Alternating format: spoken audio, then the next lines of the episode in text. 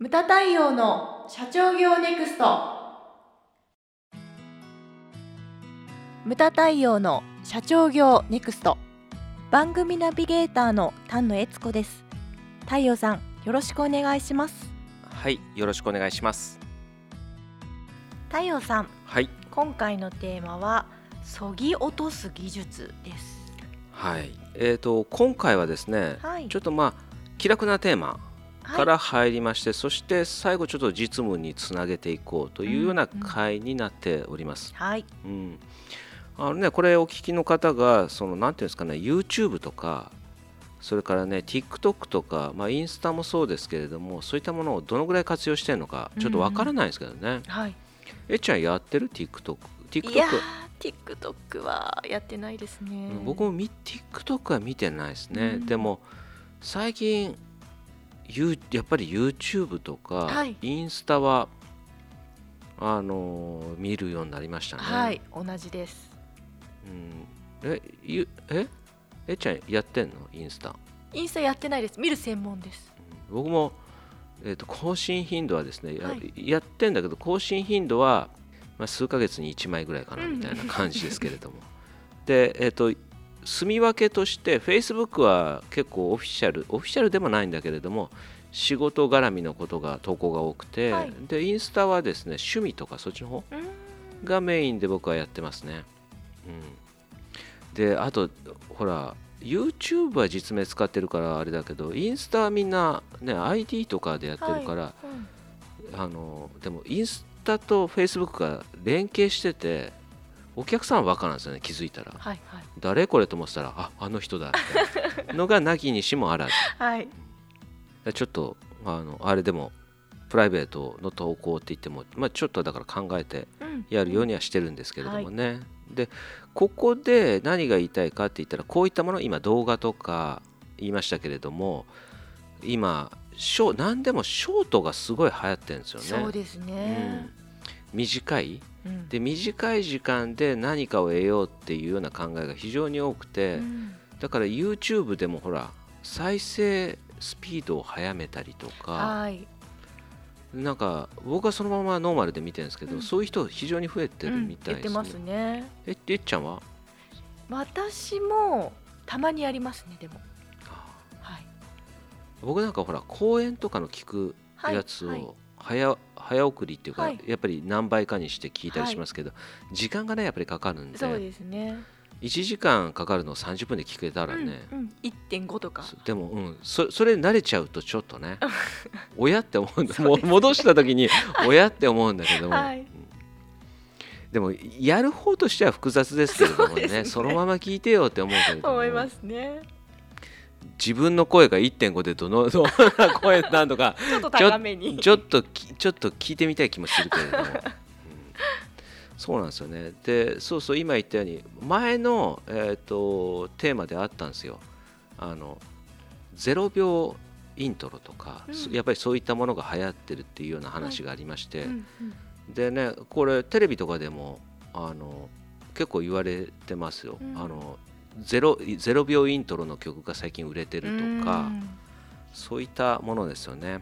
まあだからそういったものそぎ落としていくっていうことなんだけれども、はいそれってでも落としていいものと落としちゃいけないところっていうのがあるわけじゃないですか。そうですねだから非常にそのテクニックがいるなというのが今回なんですよね。うんうんでまずこの TikTok なんですけれどもあの世界でどのぐらい利用してるかってちょっと調べたんですよ。はいそしたらですね、これ多分去年の数字かな、2022だと思うんですけれども、10億人と。はあだから単純計算として7人に1人と。そうですうねん。でもね、これね、ちょっといろいろ調べたんですね。はい一つだけ調べて、これ鵜呑みにしたらちょっと危険じゃないかなと思って、うんいくつもいくつも調べたんですけれども、これちょっとね、厄介なのが、はい。その国別利用者っていうのを調べたんですね。あそういうのがあったから、うんうん。調べるサイトによって数字が全く違うんですよ。あれ？これって2020年ぐらいじゃないのかなと見たけど、はい。同じ2022とかなんですよね。だからデータの信用性がそもそも論としてちょっとおかしいんじゃないのと。はい。で僕が見たその数字だとやっぱりアメリカうんアメリカですよね。アメリカ今 TikTok 非常に問題になってて、はい。うん、でアメリカでねあるサイトでは5000万人という数字が出てたんですけれども、うん。あるサイトでは1億人って出てたんですよ。誤差の範囲内ではないんですよ。2倍なんですよね。だからちょっとねだからここは鵜呑みにして1億って書こうと思ったのをこれはい。ちょっとこれはだからねさらけ出した方がいいんじゃないのと思って、はい。5000という数字と1億というのがあるよと。はい。ででもいずれにしても急激に伸びてるらしいんですよ、うんうんそこは間違いないです、ね、そこは間違いないですよ、はい。あのうん、アメリカのだから若者とかもあのショートうん。やっぱり短く短い時間で何か情報を得ようと。うんうん。それそれが何にでも今作用してるよっていう話なんですけれども、はい。YouTube だろうが何だろうが。うんでこれに非常に今アメリカは国を挙げてちょっとね警鐘を鳴らしてるんですよね、で中国への情報漏洩があるんじゃないかということでこれ数日前にもあこれ話をしてるのが4月の、えっと3日現在なんですけれども、はい。3月下旬にも、えっとニュースになってたんですよね。で全面的に国を挙げて TikTok をこれ中止にしようなんていう議論が国の中でねうん。なされてたりとか、うんうん。国内禁止論が出てるほどなんですよね。うん、まあ大体日本っていうのはそういうの緩いんで、そうですね、うん、だから後から慌ててやるみたいな感じになると思うんですけれども、あの、うん、このショート動画というのが非常にね今手あの手がつけやすいということで非常にまあ活況を呈していると。はい。でこれ YouTube でも同じでだから YouTube でも確かハセであれだよね。後からショート動画が始まったんですよね。2021年7月からスタートをしたと。でそう私も You- YouTube でもショート動画結構見たりとかしますね。うん。うん。でそれに出てきてから、えー、とやっぱりそのなんだろうそこのチャンネルに飛んでっはい。て見たりとか、うんうん。だから導入編としては成功してるんじゃないのかなと思うんです。で各いうねあの日本敬合理化協会もショート動画とかも中には入れたりですとか、はい。そういったことをこうやってますけれども、うんでこのショート動画ランキングというのが出てまして、うんはい。これ最初にハセディが調べてくれたんですけども僕もや見てみました。そしたら、えっと上位10位以内こう一世という人のショート動画がこういくつも占めてるんですよ。はい。一斉さん。一世さん。うん、ISSEI というまあそれで一世と呼んで、まあ、日本人の男性ですけれどもはい、1位がずば抜けてるんですよ。再生回数が。はい。それが3億6千万回数、ええ 三億。うんちなみにショート動画ではないけれども、はい。あの中村天風先生の我々が出してるあ音読のはいはい。動画、あれ結構長いんですよね。1時間ぐらいとか、ねうん。まあショートと真逆ですけど。真逆ですけれどもあれで65万再生だったかな？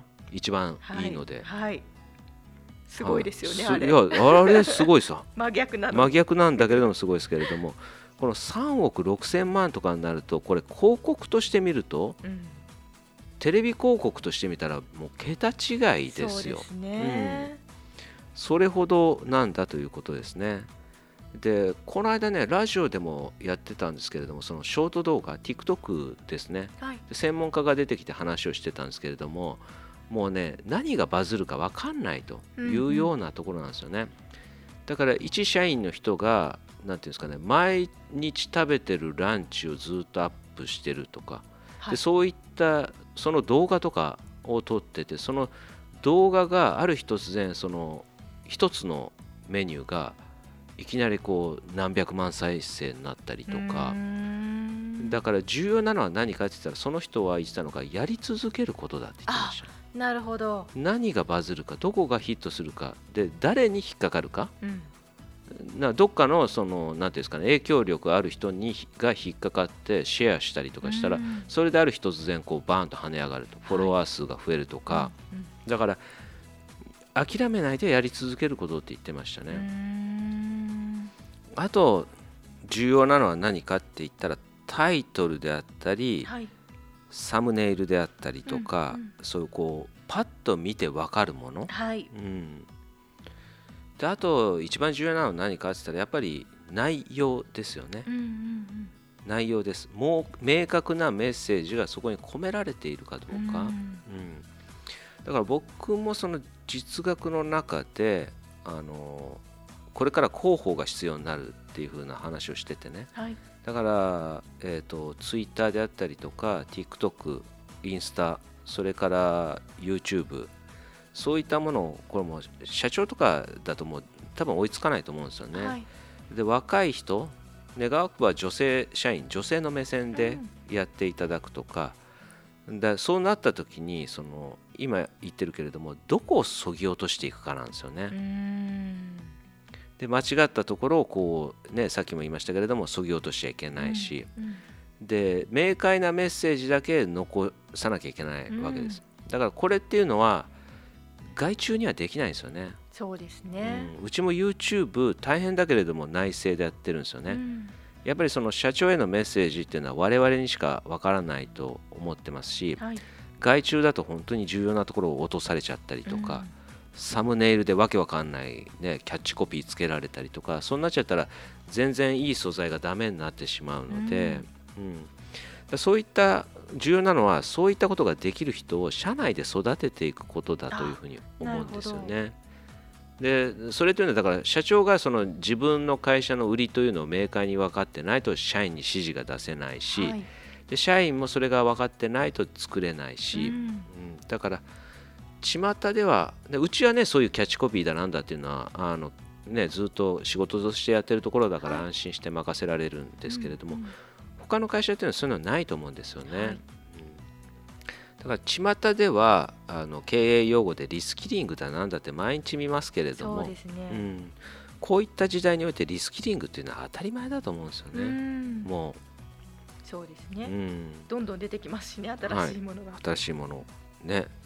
我々もこのポッドキャストもそうですよね、うん。うん、ハセディが面白いところをそぎ落とさないように僕が目を光らせてるんですけれども やっぱり人によってどこが面白いかっていうのは違いますからね。そうですね。そうそう。そういうのが重要だと思うんですよね。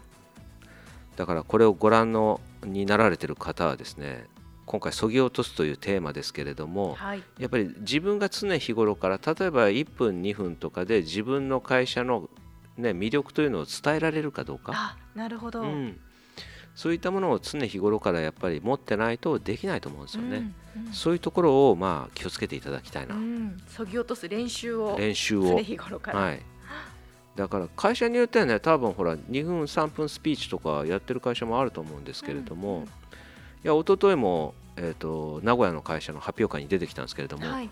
まあね話うまいっすわ。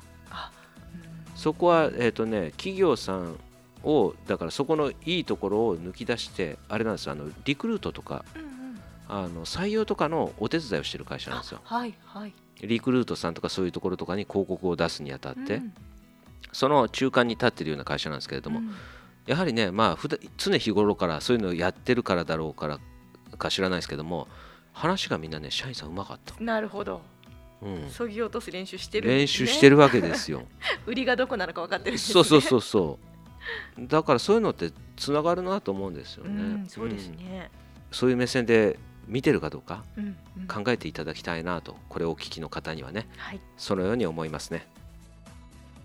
無駄対応の社長業ネクストは全国の中小企業の経営実務をセミナー書籍映像や音声教材コンサルティングで支援する日本経営合理化協会がお送りしました今回の内容はいかがでしたでしょうか？番組で取り上げてほしいテーマや質問などどんなことでも番組ホームページで受け付けております。どんどんお寄せください。また無駄対応公式サイトでは無駄対応の最新活動情報その他社長の一問一答など随時更新しておりますのでぜひチェックしてみてください。それではまた次回お会いしましょう。